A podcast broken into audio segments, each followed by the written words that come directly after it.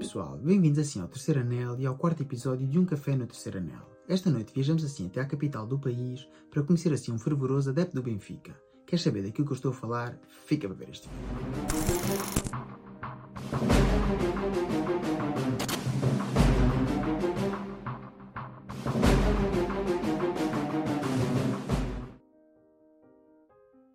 Pois é, pessoal, como eu disse na introdução do vídeo, bem-vindos assim a um café no terceiro anel. O espaço promete dar voz a todos os adeptos do Benfica. E sem mais, deixo-vos assim com a entrevista com o grande Rui Pinto, o adepto que vos vai explicar o verdadeiro significado de um bigode à Benfica. Boa noite, Rui. Bem-vindo então ao Terceiro Anel e ao espaço de entrevistas um café no Terceiro Anel. Boa noite, Joel. Boa noite. É um prazer estar aqui no Terceiro Anel. Relembra-me sempre aqui o antigo Estádio da Luz e, e, é muito gosto poder estar aqui um bocadinho contigo a, a conversarmos sobre o Benfica. Em primeiro lugar, quero te agradecer assim, a disponibilidade e poder estar assim aqui presente hoje no meu canal e poder assim responder aqui um bocadinho às perguntas que eu tenho para te fazer, dar-nos assim um pouco a conhecer quem é o Rui Pinto. E para tal, é assim, não sei se viste então o vídeo da apresentação deste espaço. Este espaço é assim, é um espaço que consiste assim em 11 perguntas, as 11 perguntas são iguais para todos os convidados e no final haverá assim uma pergunta joker que é assim desenhada só para ti. Vamos lá, isso, preparadíssimo. Ver o que é que sai daí. Antes de começar, quero explicar que há assim três premissas, e as três premissas são, em primeiro lugar, ou seja, a premissa número um é que as respostas sejam todas sinceras e honestas. A segunda premissa é que não podemos assim caluniar nem difamar o nome do Sport Lisboa e Benfica. E a terceira premissa é passar assim um bom bocado. Desafio aceito, Joel. Bora lá. Vamos embora então. Vamos começar com a primeira pergunta. Diz-nos então, em poucas palavras, quem é o Rui Pinto? Olha, o, o Rui o Rui, que é assim que eu gosto de ser uh, conhecido, é, sou um jovem de 42 anos, tenho três filhos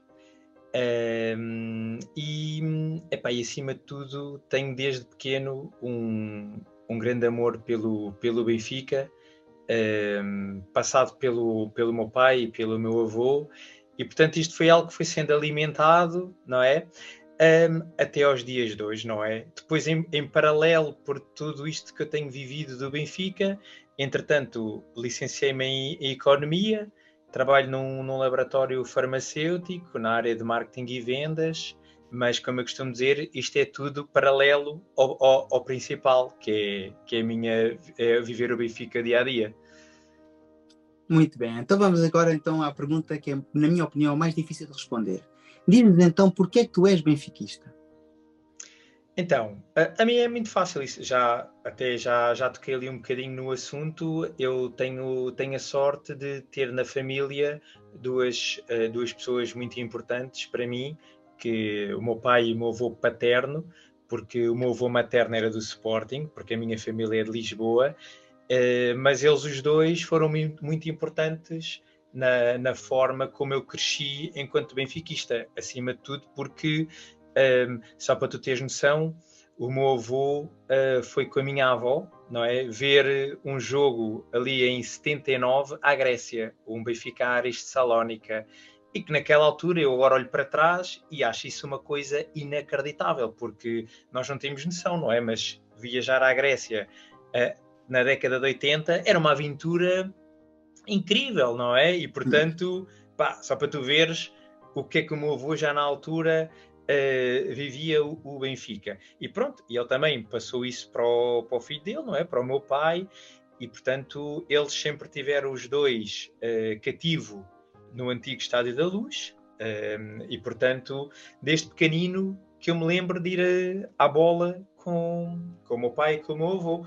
Uh, eu digo sempre que uma das minhas primeiras memórias de Estádio da Luz era, para quem conheceu, havia aquelas pontes que passavam uh, por cima, não é? Que davam acesso ali à zona do terceiro anel, que a gente tínhamos que passar. E, e eu lembro-me de estar de mão dada com o meu pai e basicamente atravessar aquela ponte e só tinha cruz à minha volta, não era? Porque eu era muito pequenino, não via nada, só via malta a entrar, passar ali por aquelas portinholas pequeninas e pronto, e depois estar lá no, no cativo, lembro-me perfeitamente estar lá anos e anos em pequenino e, e pronto, e portanto isso é, e é uma coisa que eu também tenho feito para os meus filhos, que eu senti que isso faz toda a diferença, que é ter a vivência de estádio.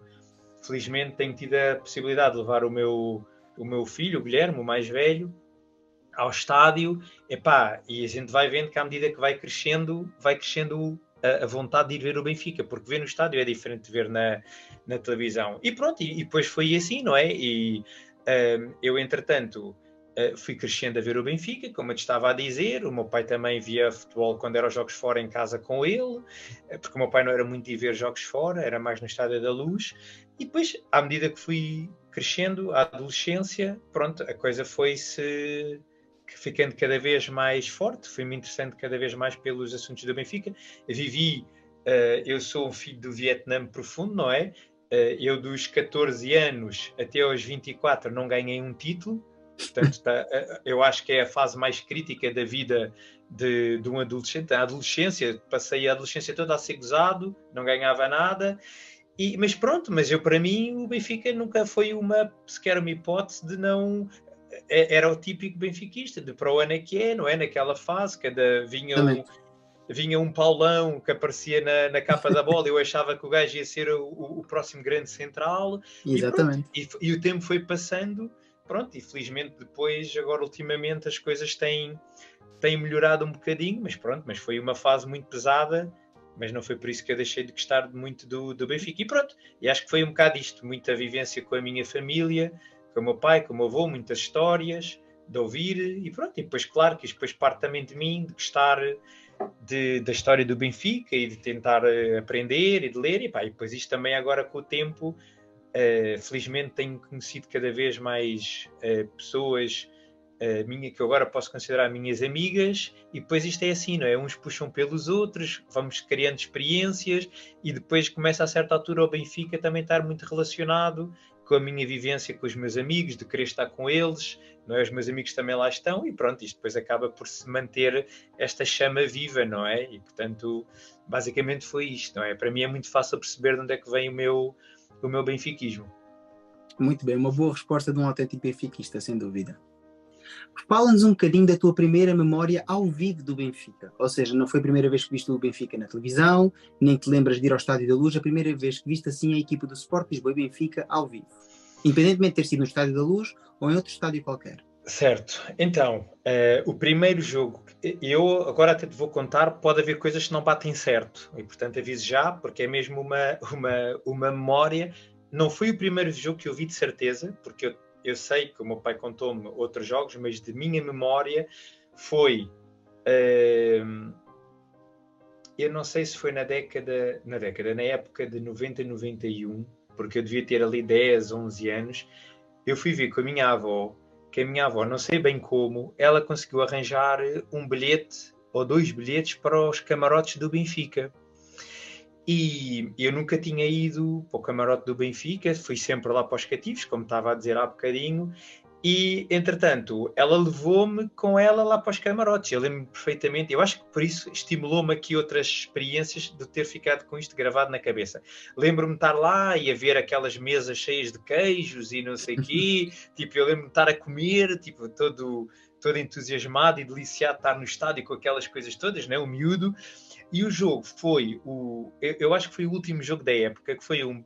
Acho que foi um Benfica Beira-Mar, em que o Benfica, eu penso que já era campeão, e que o mais importante desse jogo era tentar que o Rui Águas fosse o melhor marcador do ano. E eu tenho ideia que foi 90-91 Benfica Beira-Mar. Mas tenho, pá, quase, tenho quase certeza. Se não foi, é, é ali perto. Se não foi, é ali perto. E eu, se não me engano, também o Benfica ganhou tipo 3 ou 4-0 e eu acho que o Riáguas conseguiu ser o, o, o, melhor marcador.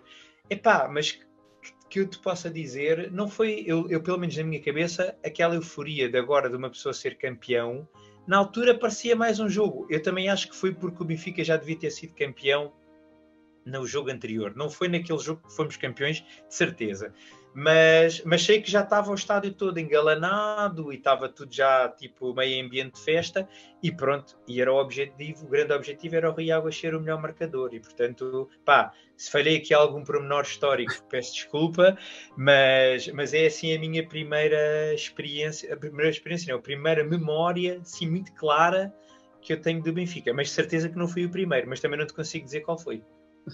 Mas é assim, é por isso mesmo é que é a nossa memória do Benfica. Yeah, a primeira memória. Yeah. Então e é eu... assim, vais, esta de certeza absoluta tu vais saber. Diz-nos então qual foi a tua melhor memória com o Benfica. O melhor momento que tu passaste derivado ao Sport Lisboa e Benfica.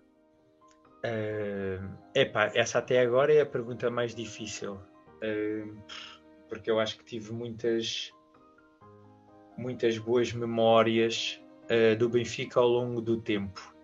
Uh, se calhar posso, posso fazer batota e escolher duas, Joel, não, ou não? não, não o, né? o, melhor momento é sempre é assim. Depois já vais perceber na próxima pergunta e yeah. talvez possa dar então, mais. Então, então, uh,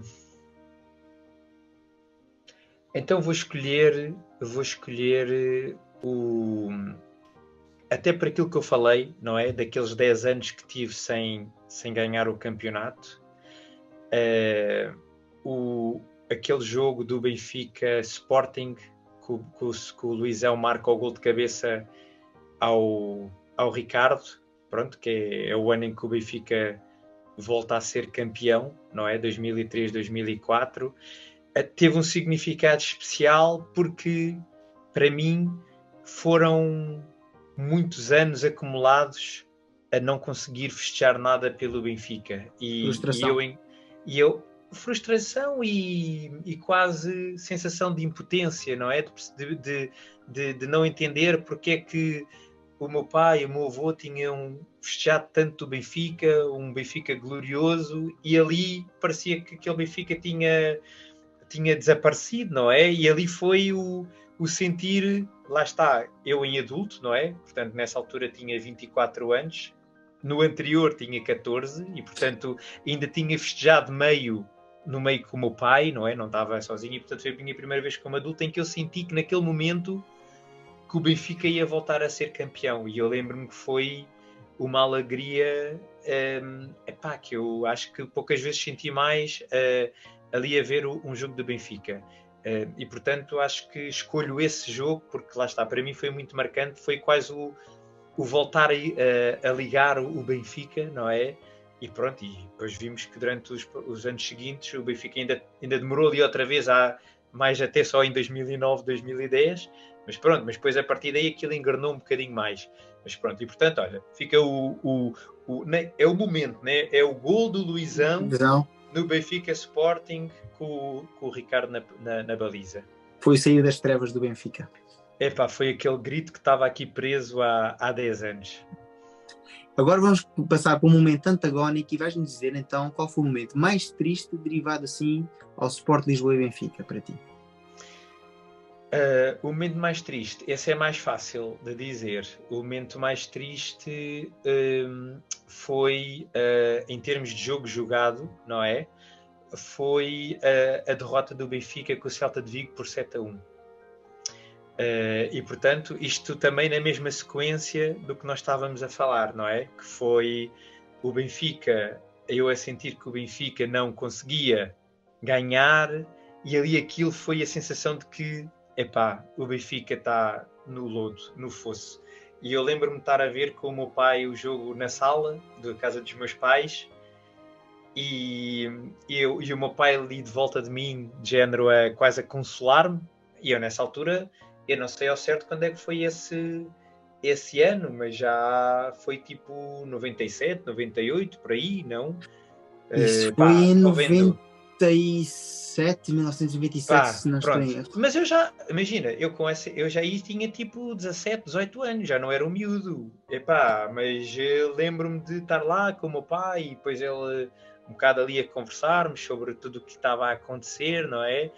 Um, e pronto, e foi aquele dia mesmo que eu fiquei mesmo profundamente triste, estás a ver?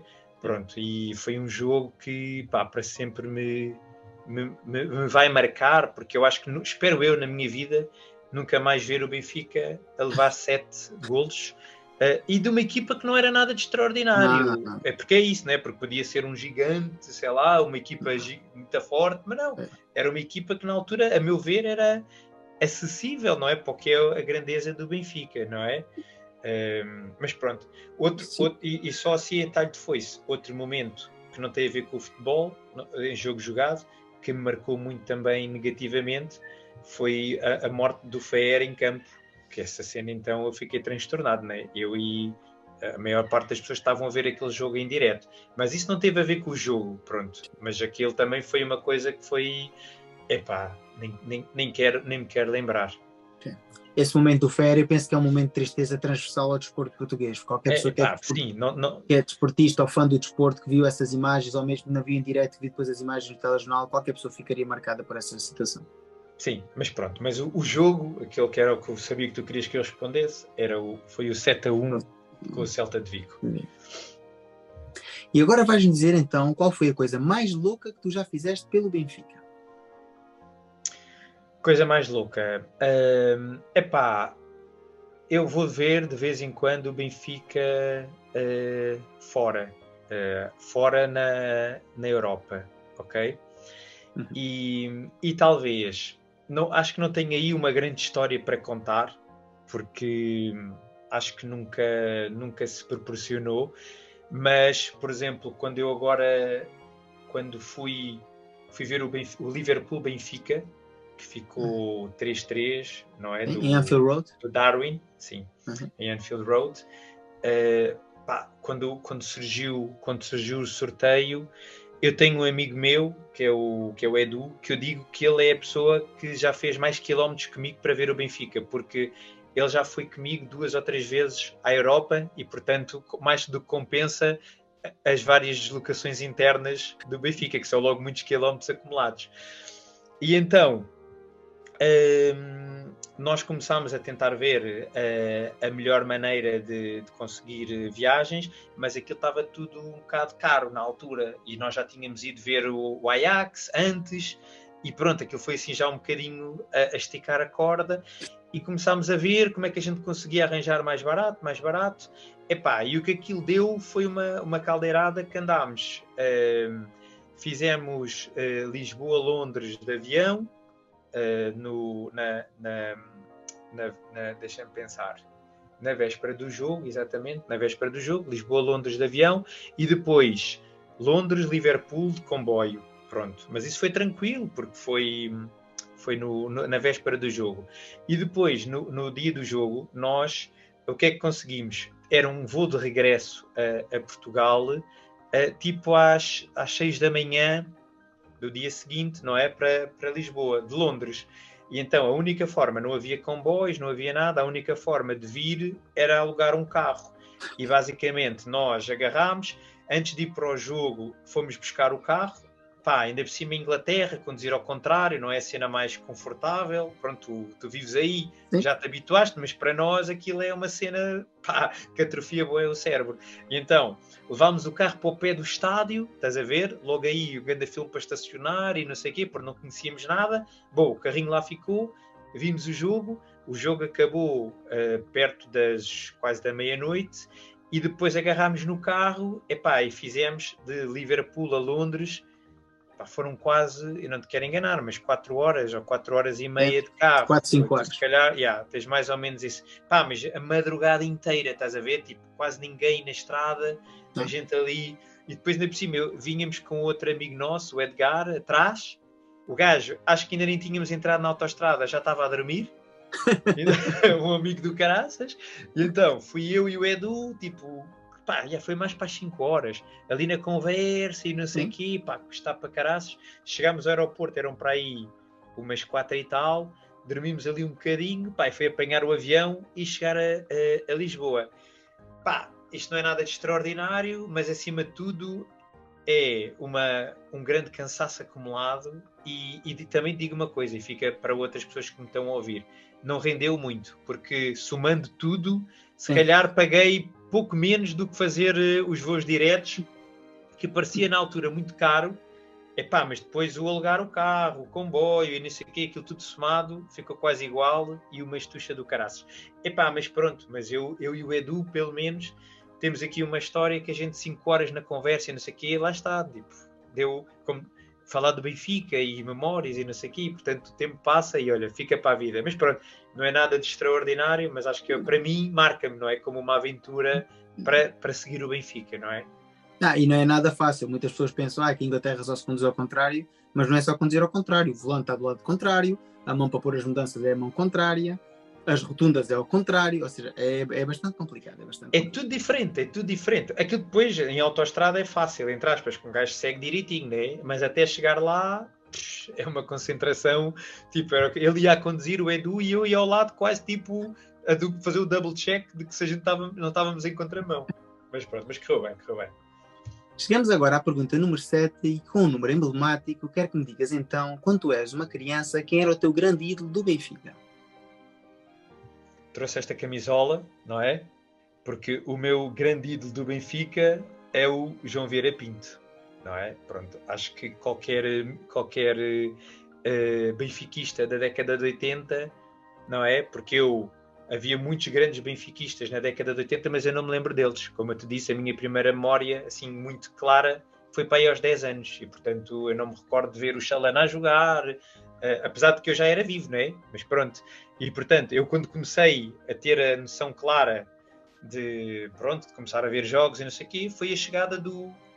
Foi quando chegou o João Pinto ao, ao Benfica. E ele acompanhou-me, lá está, ali naquele trajeto todo, desde o 93, 94, até ele sair para, para o Sporting. E, portanto, foi, epá, foi o meu grande ídolo, porque na altura o, o João Pinto carregava o Benfica às costas. O João Pinto era o Benfica.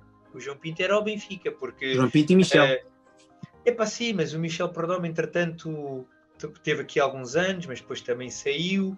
Mas o João Pinto já cá estava. O João Pinto tinha uma aura que eu não sei explicar. Aquilo era era aquele jogador que acho que era, é, era, era o Benfica, estás a ver? A era, raça era o dele. Da luz?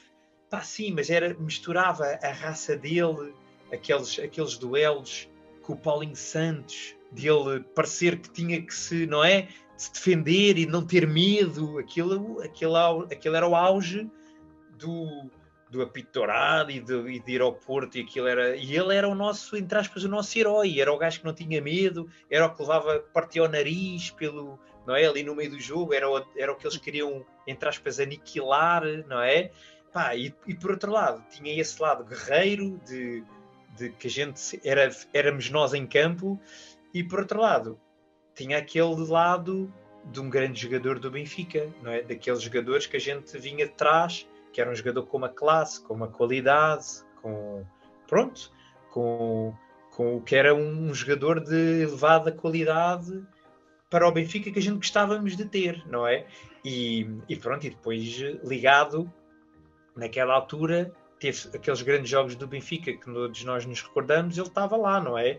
O 6 a 3 em Alvalade, o 4 a 4 com o Leverkusen, uh, tudo que era jogos que foram uh, lendários dessa altura, a gente lembra-se do João Pinto, estava lá, e portanto, uh, epá, foi pronto, até ele se ir embora e gostou-me horrores quando ele se foi embora, a forma como pronto, a forma como ele foi uh, como ele foi tratado, mas pronto, isso é outro episódio, mas gostou muito, né? Porque na altura ele era epá, é como eu digo, era o Benfica, não é? Pronto, aquele ele representava.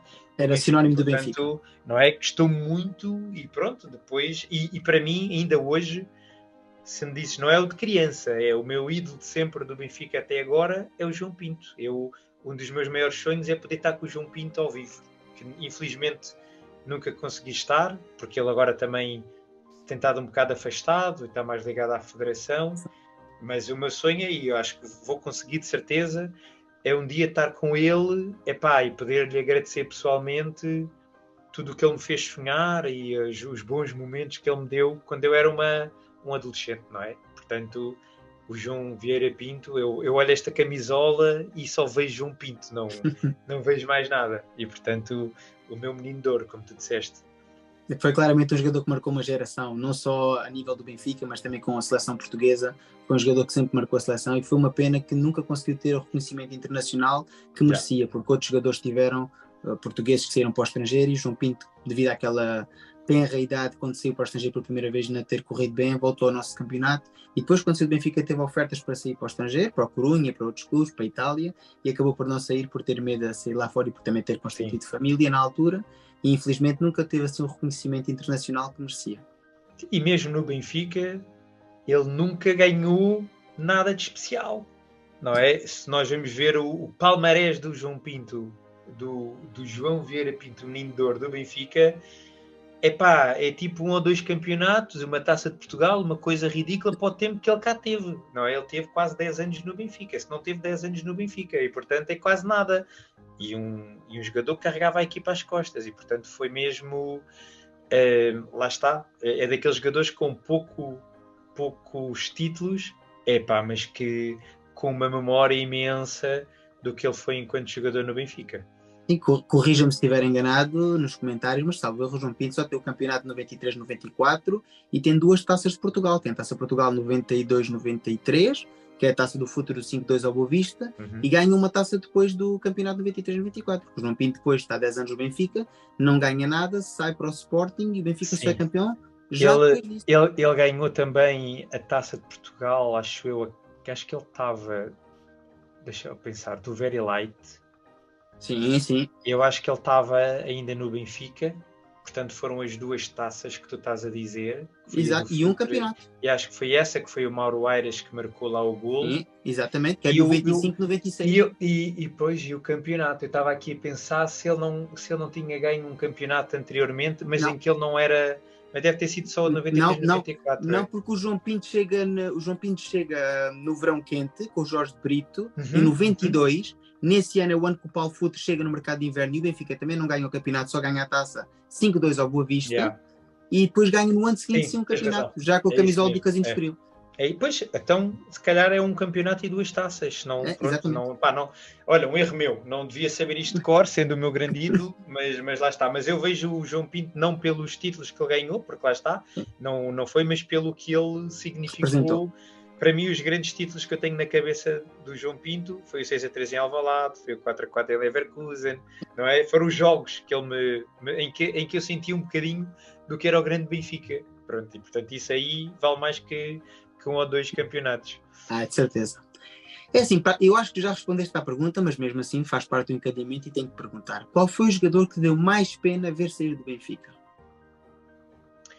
Um Pronto, o João Pinto já já respondi, não é? Pronto, isso de longe, porque isso também está quase relacionado, não é? O meu grande ídolo, é normal que eu tivesse pena que ele saísse do Benfica. Mas vou tentar arranjar outro para, para aqui também dar aqui outra, outra, outra dinâmica aqui ao, à resposta. Uh, outro jogador que me gostou muito ver sair do Benfica. Deixa-me pensar um bocadinho, Joel. Uh, acho que vou. Outro, outro jogador que também é um, um, o, meu, o meu grande ídolo, que saiu de forma diferente do, do Benfica do João Pinto, mas que foi o, o Cardoso. O Cardoso, quando saiu para a Turquia, uh, ainda por cima, tá, uma vez mais, um bocadinho em, em conflito, desta vez com o Jorge Jesus, Sim.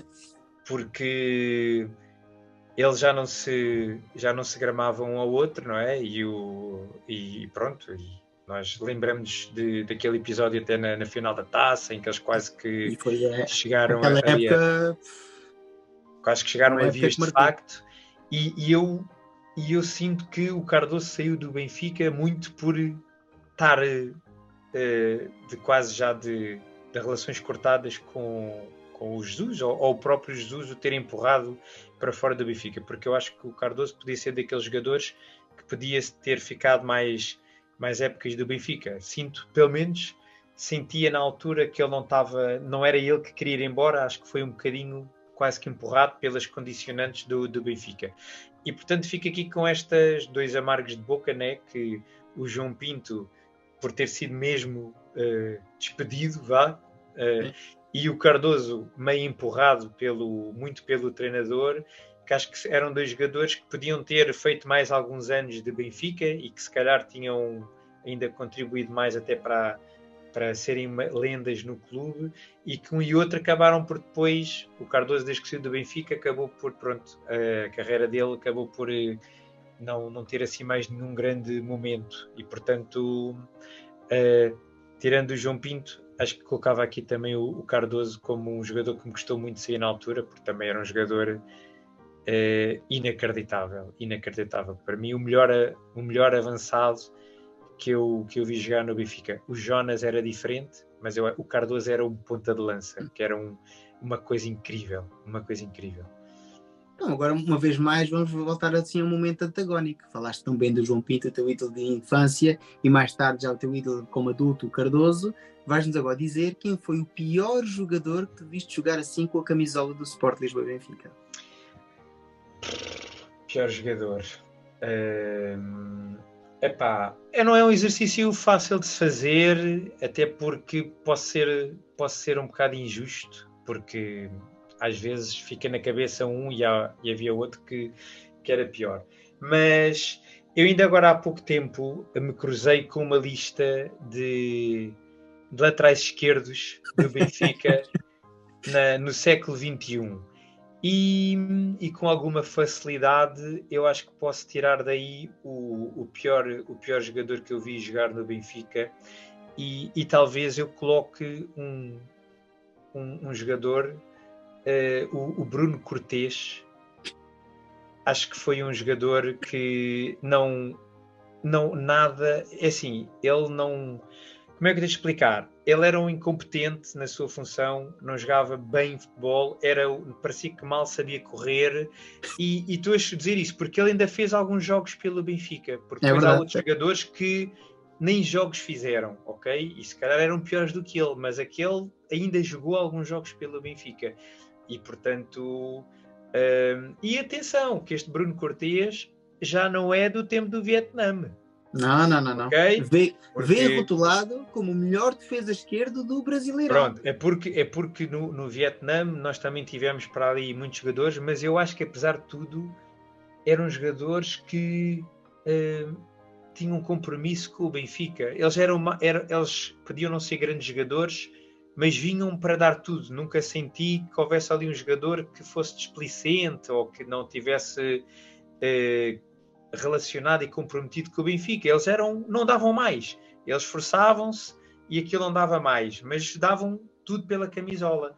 E eu acho que o Bruno Cortes, aquilo ele nem sabia bem para onde vinha, o que é que andava cá a fazer. Ele chegou como foi embora e, e não aconteceu nada. Mas pá, mas é como eu te digo, essa, esta, esta resposta eh, custa-me dizer isto, porque também aquilo que tu disseste no início, de ser calunioso, injurioso para com o Benfica, e eu quase que sinto que estou aqui a ser isso, porque estar a dizer um jogador mau do Benfica, é pá, eu prefiro, eu prefiro falar dos bons jogadores do que estar a pôr aqui um, um, o pior. É, é difícil, é difícil, Joel.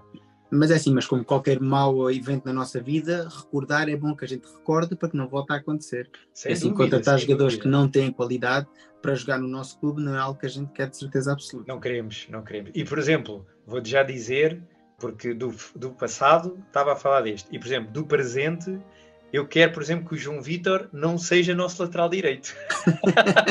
e, portanto, é o que tu dizes, relembrar o passado para que não aconteça no presente. E, portanto, não. Obrigado, mas não. Pronto, portanto, mas sim, mas pronto, vou, vou pôr o Bruno Cortês, que é o que me veio aqui à cabeça, mas é pá, pode não ter sido pior. E, e o Bruno Cortês, se, ouvires isto, peço desculpa, mas pronto.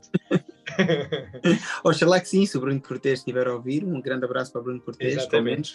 Teve a grande sorte de vestir assim um manto sagrado, uma coisa que muitos jogadores um dia querem e não, muitos não conseguiram. Um, um privilégio enorme na sua carreira poder dizer que jogou no Benfica, é verdade. claramente.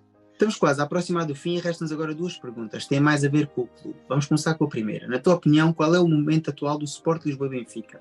E estou a falar como clube. Ou seja, não apenas a equipa de futebol, ou seja, não estou a pedir para analisar a equipa de futebol em si, nem o treinador, o clube Sport Lisboa Benfica como um todo. Qual é a tua opinião? Uh, olha, eu sinto, eu sinto que o Benfica está nesta fase uh, a passar uma fase de Ehm, libertar-se de 20 anos de presidência de, de Vieira. E, e, de uma forma global, quando agora nós vemos Rui Costa enquanto presidente, uh, eu sinto que há um esforço para tentar haver algumas melhorias no que diz respeito ao, ao passado recente, e, e, pronto, e nós vemos isso, por exemplo, na forma como no, no, futebol, principalmente, os plantéis estão a ser montados, parece-me que há mais critério, acabou o carrossel de jogadores, o compra e sai, não é? De entram 10, saem 10, de comprar uh, um extremo quando tínhamos quatro extremos e não havia um lateral, ou seja, parece que as coisas estão um maior foco na vertente desportiva e uma tentativa de que o Benfica volte outra vez a conseguir ter plantéis muito competentes e que nos torne mais próximos de conquistar títulos. Isto por um lado. Por outro lado, há aqui uma série de coisas em que nós vemos em que, esta direção ainda viveu muitos anos com o vieirismo e eu acho que ainda há aqui alguns alguns vícios algumas alguns pormenores que está a ser difícil de da gente se libertar deles um, vemos ainda na forma por vezes pouco transparente como se querem responder a algumas questões levantadas pelos sócios estamos a ver agora neste processo da, da revisão estatutária que as coisas não estão a arrancar como deveriam de, de arrancar. Com transparência. Epá, há aqui coisas que depois parece que a gente tem que voltar a abanar para parecer que dá-se ali outra vez um passo atrás, mas aqui lá de vez em quando parece que há sempre uma tendência para descair outra vez para, para um passado que nós não queremos lá voltar.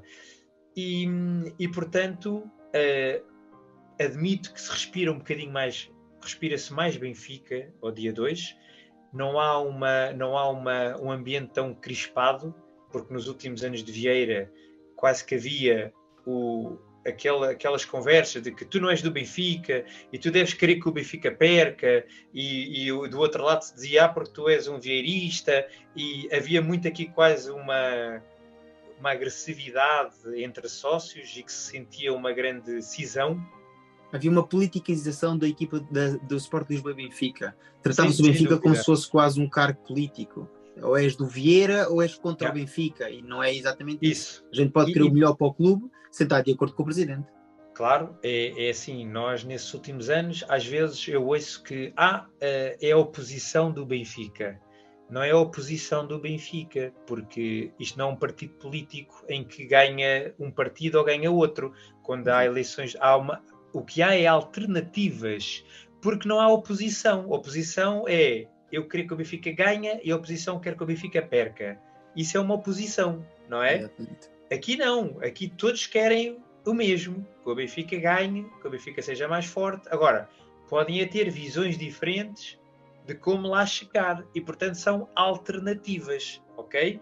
Caminhos distintos, estratégias diferentes, mas que no final do dia cada um acredita que essa vai ser a melhor forma do Benfica ganhar, do Benfica ser reconhecido internacionalmente, do Benfica crescer enquanto clube. Todos querem isso. Não há oposição, não é? É alternativa. E, e, e lá está. E acho que nos últimos anos perdeu muito esta capacidade que havia no Benfica de antigamente de se discutir de se discutir é alternativas, de ouvir, olha, eu faço assim, mas eu acho assim, e se calhar entre os dois arranja-se uma alternativa que é melhor, porque nem um nem outro tinha razão, e juntando as duas é melhor. Porque isso é que é, todos queremos o melhor, e é conversar, a discutir, a trocar ideias, que se vai uh, avançando, não é? E pronto, e acho que isso a certa altura perdeu-se, uh, desapareceu um pouco o associativismo que havia, e eu espero que aos poucos isso vá, vá começando outra vez a crescer. Eu acho que as gerações mais novas estão a começar a estar novamente mais interessadas por estes assuntos extra-futebol, não é? Porque o Benfica não pode ser só futebol, porque de repente, se nos desligamos do que é o clube, de repente podemos acordar e aquele clube que nós amamos desapareceu.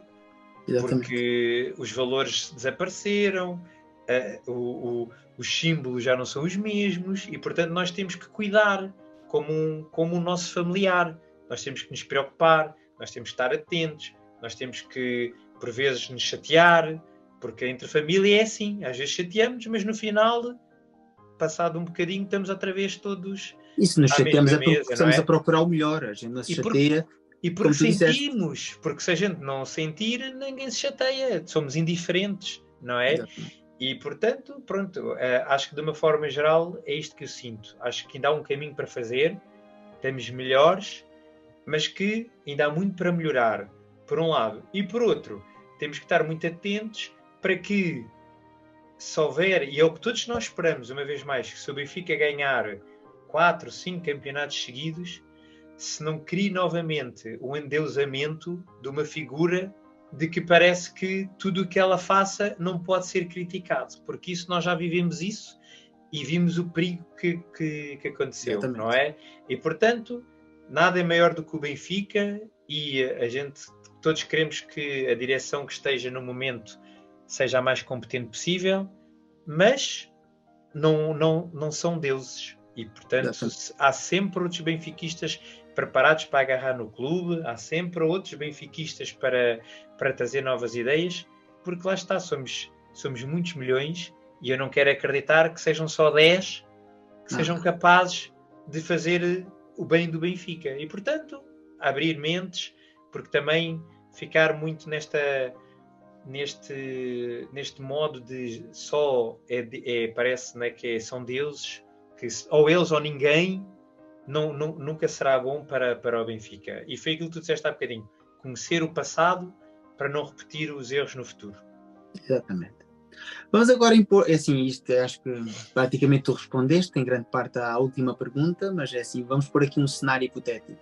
Sais do trabalho à pressa para renovar assim, o teu cartão do cidadão, entras na loja do cidadão, fazes assim a renovação do teu cartão e ao sair, quando entras no elevador, quem é que tu te encontras? Com o nosso presidente Manuel Rui Costa tens a oportunidade ali de ter uma conversa de 5 minutos e tens assim a oportunidade de lhe dar um conselho.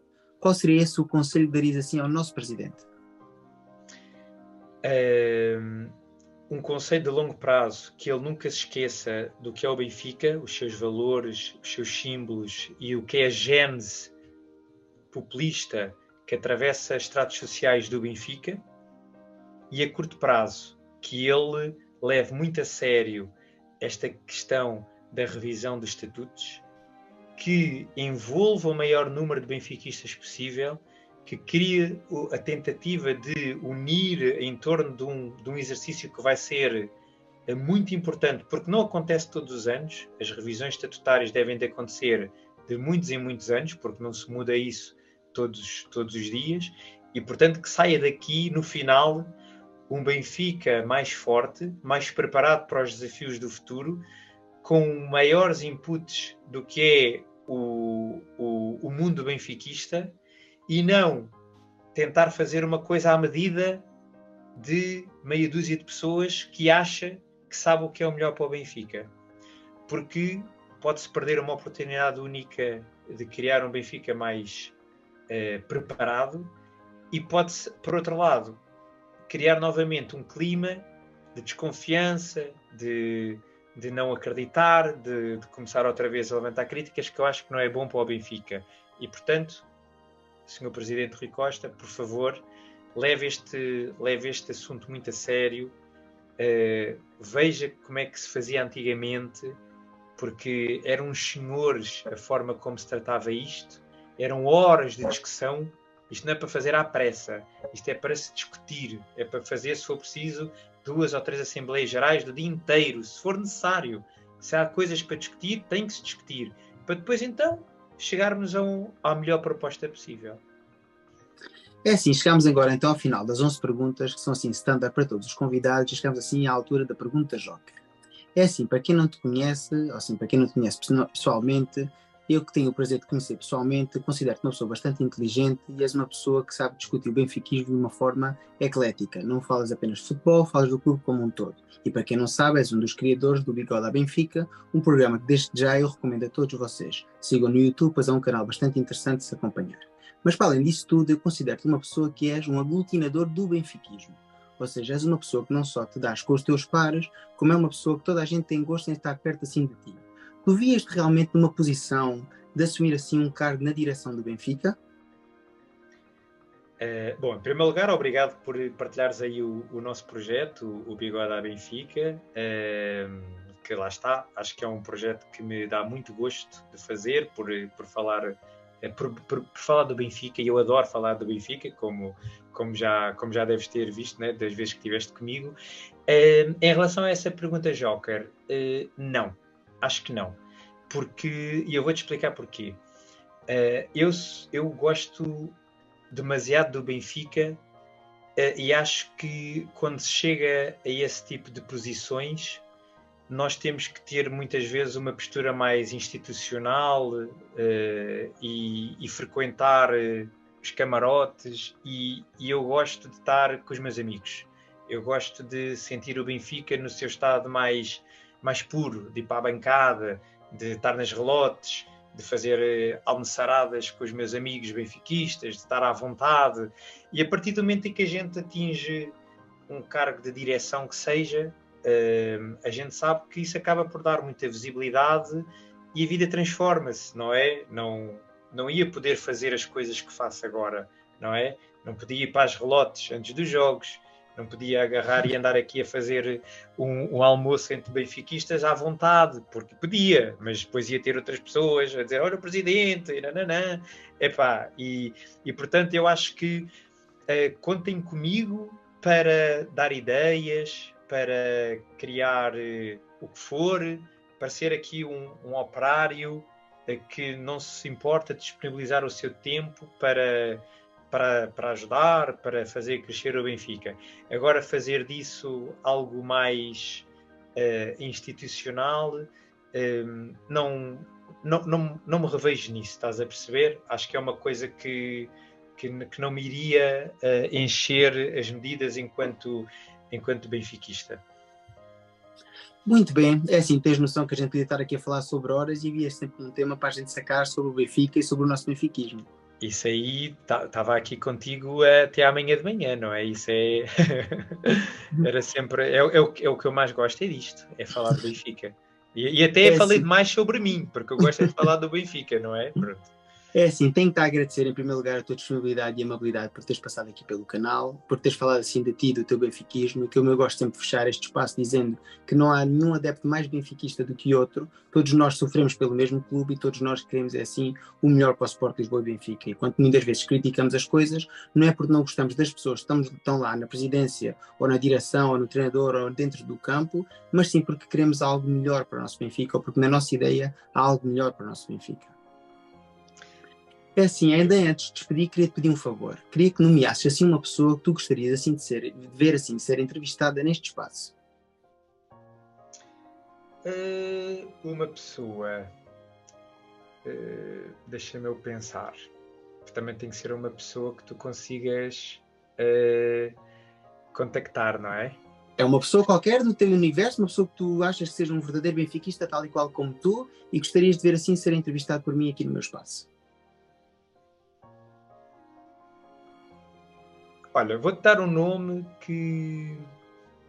Eu vou tentar. Tá, estou aqui a tentar arranjar um nome que não seja assim das pessoas mais, mais óbvias, para também dar a conhecer uh, outras pessoas. Deixa-me aqui pensar, que eu não, não tinha pensado nisso. Achava que essa pergunta não era sempre. uh, olha, já sei. Vou-te dizer para, para convidares e entrevistares uma pessoa que eu gosto muito enquanto benfiquista, que é, e para ser uma pessoa diferente que eu já percebi que ainda nunca tiveste, que é uma mulher. Ok. E portanto, uh, eu desafio-te a, a, a, a trazeres aqui ao teu espaço a, a Mariana, que, que é uma, uma benfiquista extraordinária, que, que vive o Benfica uh, à sua maneira, de forma muito intensa, e que também, como tu disseste, é uma aglutinadora de benfiquismo. E, portanto, acho que tem aqui histórias muito interessantes, mais interessantes que as minhas, e, e portanto, acho que vai ser muito interessante aqui para o terceiro anel. Ok, irei assim endereçar assim o convite à Mariana e terei assim todo o prazer em entrevistar, não por ser mulher, mas sim por ser benfiquista. Pois, como eu disse, isto é um espaço para dar voz a todos os adeptos do Benfica, independentemente da sua raça, cor, religião. A única coisa que me interessa é que gostem do Benfica, que amem o Benfica e que sofram pelo nosso clube. Joel, e pronto, agradecer-te o, o, convite. Foi mesmo um prazer estar aqui este bocadinho a, a, a conversar contigo. Uh, Desejo-te uh, a maior das sortes para o teu projeto, o Terceiro Anel. Uh, é algo que tudo o que seja conteúdo benfiquista, eu acho que nós devemos de valorizar. Sei o quanto custa estar aqui uh, de forma continuada a criar conteúdo e a preocupar-nos de que as coisas saiam bem e, e, a ter esta rotina, porque às vezes apetece-nos fazer outra coisa e sabemos temos que gravar, temos que fazer e, portanto, que te corra tudo bem, que, que o teu projeto vá crescendo e, e, conta comigo para o que eu puder contribuir, estarei sempre disponível e, e sempre que vieres a, a Portugal és, és mais que bem-vindo às Rolotes, ao nosso estádio e pronto, e ansioso que regresses para bebermos uma, uma jola juntos. Certamente irei assim contactar sempre que estiver em Portugal, pois és um dos benfiquistas que és meu amigo e que sofres o Benfica como eu sofro, ou seja, a 100%. Assim sendo, foi um prazer ter-te aqui no meu espaço, uma boa noite para ti e viva o Sport Lisboa e Benfica. Viva o Benfica! E é assim, chegamos então ao final do quarto episódio de Um Café no Terceiro Anel. E tal e qual como eu disse em todos os outros vídeos, isto é um espaço aberto a todos vocês. E tu, se quiseres ser entrevistado, basta deixares aqui embaixo o teu nome nos comentários e eu prometo entrar em contato contigo. É assim, está feito então o vídeo. Espero que tenham gostado. Se for o caso, dá o like, comenta, partilha, subscreve. Já sabes, se tiveres Twitter, segue no Twitter e ajuda a crescer o canal. Fiquem bem e até o próximo vídeo. Viva o Benfica!